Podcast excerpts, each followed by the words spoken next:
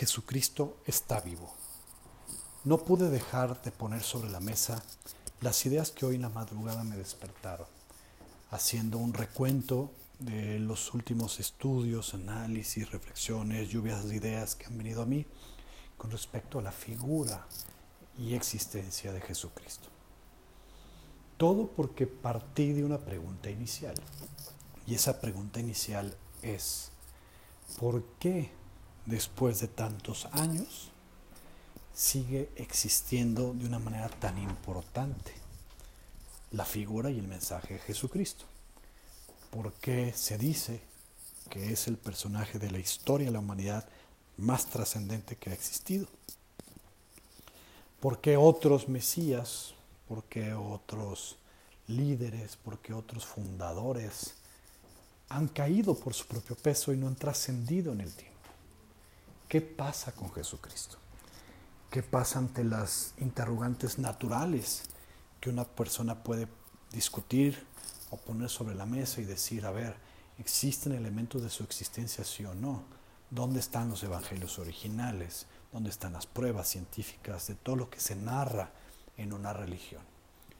Para ello es importante saber distinguir las dos dimensiones de Jesucristo, la histórica y la espiritual. En la histórica tenemos que revisar, investigar lo que han hecho historiadores, científicos, eh, personas que han estudiado la dimensión histórica de Jesucristo y que se ha llegado y se está cada vez más confirmando la existencia histórica de Jesucristo. Pero con su acotación, es decir, al parecer si existen algunos registros históricos de una persona llamada Yeshua, hijo de José, de José, que vivió en esa época, en ese territorio, y que se convirtió en un líder social, en un líder de masas, en un líder popular, que tenía un mensaje que impactaba, un mensaje que enganchaba, un mensaje que movía a la gente y que era una persona carismática, con una gran capacidad de comunicar. También existen estos registros históricos de que era un mensaje que impactaba en las estructuras, en el status quo de la cúpula religiosa y obviamente de la delegación romana del imperio romano en estas ciudades. Por lo tanto, existen también los registros de que precisamente este mensaje y esta confrontación con las cúpulas y los intereses de las cúpulas religiosas y políticas ponen a este personaje Jesucristo en una situación muy delicada que termina precisamente en un proceso jurídico, en un proceso legal, donde es enjuiciado principalmente por algunas eh, conductas ilícitas, delictivas, como son la sedición o la rebeldía o la incitación a la rebeldía social, o conceptos como la blasfemia, etc.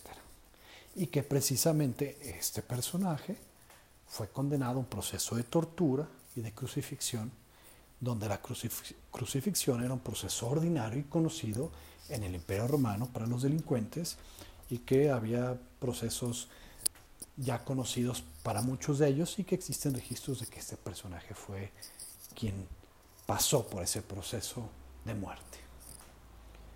Esta es la primera parte que debemos de entender que existen registros de la existencia de un personaje, de la existencia de un mensaje y de una consecuencia de un mensaje que lo lleva a la muerte.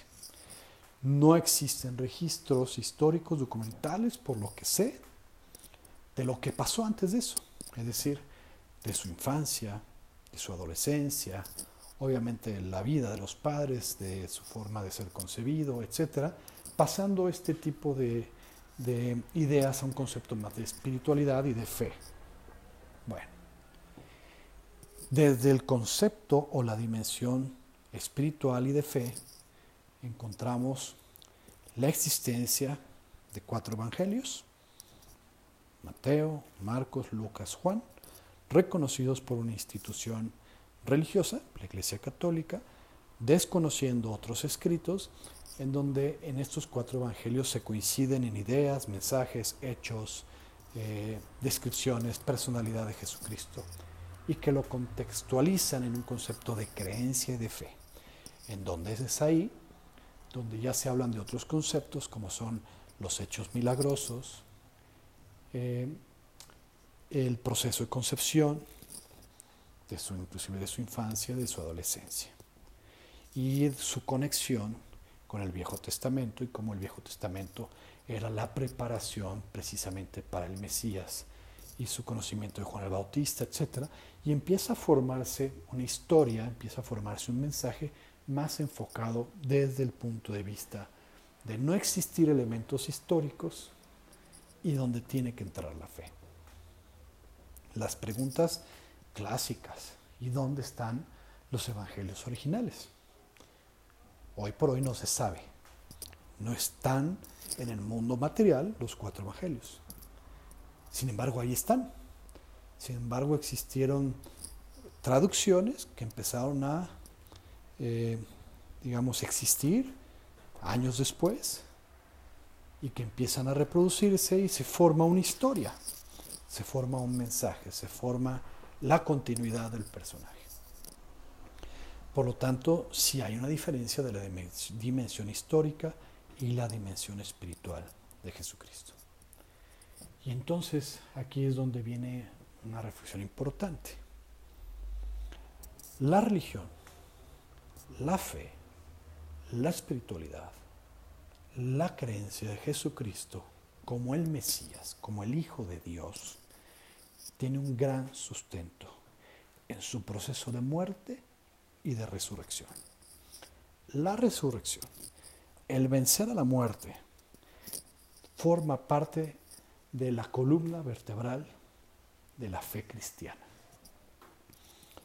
¿Existen aquí elementos espirituales? Sin duda, narrados en los evangelios y cuya creencia tiene sustento o, tener la fe en ello tiene un gran sustento para entender el secreto de los evangelios o el secreto del mensaje y la transformación en la vida de las personas. Eso desde el punto de vista espiritual.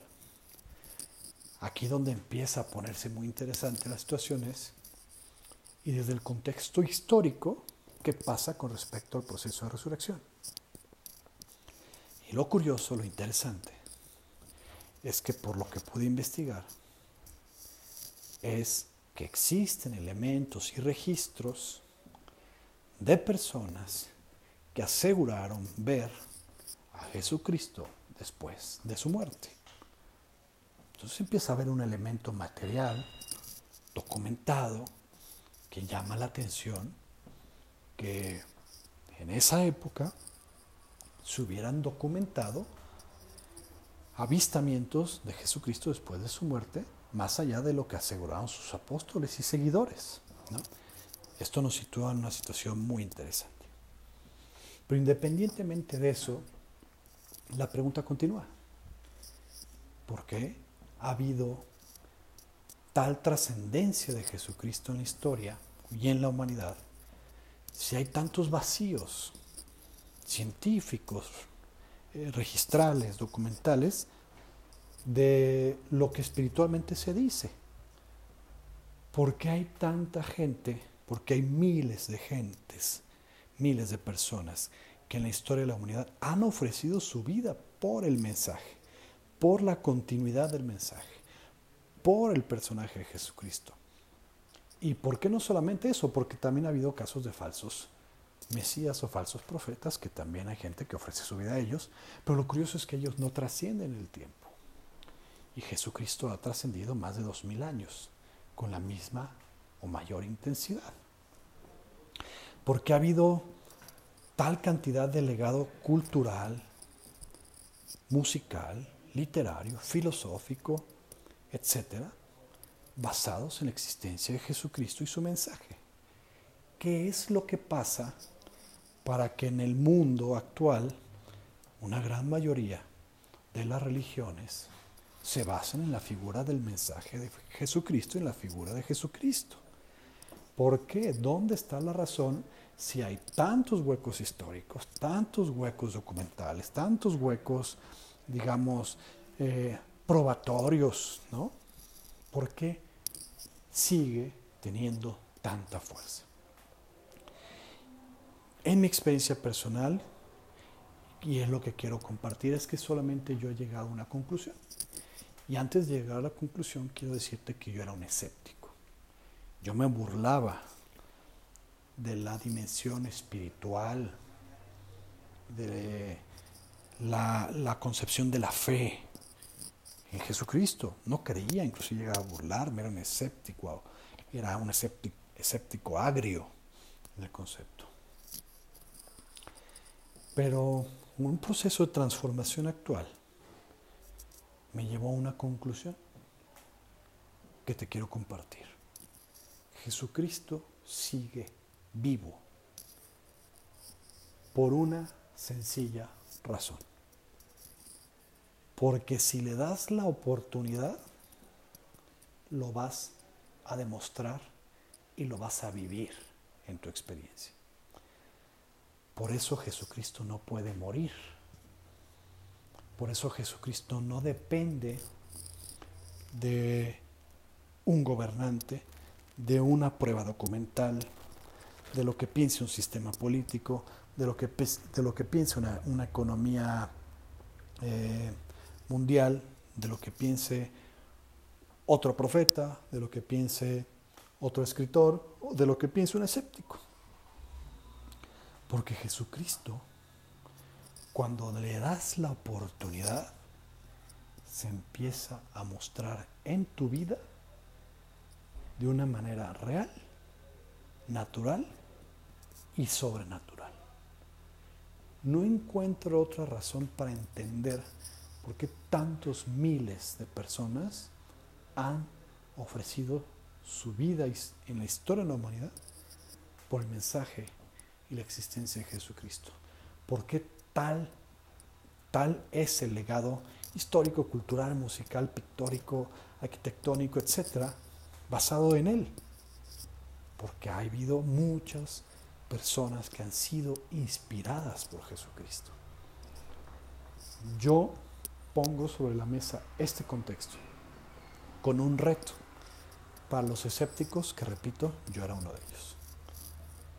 Cuando le das la oportunidad a Jesucristo de entrar a tu vida y que lo único que tienes que hacer, lo único que tienes que hacer es creer y entregarle tu corazón, comienza a transformarse tu vida de una manera inexplicable.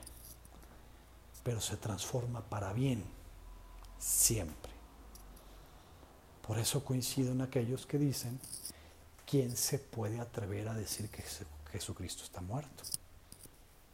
¿Quién? ¿Quién ha abierto la posibilidad de abrirse? ¿Quién ha dado la posibilidad de entregar su corazón? Pudiera decir que Jesucristo está muerto. Nadie. Porque cuando lo haces, sucede. Es la reflexión y la invitación que hago para tu vida.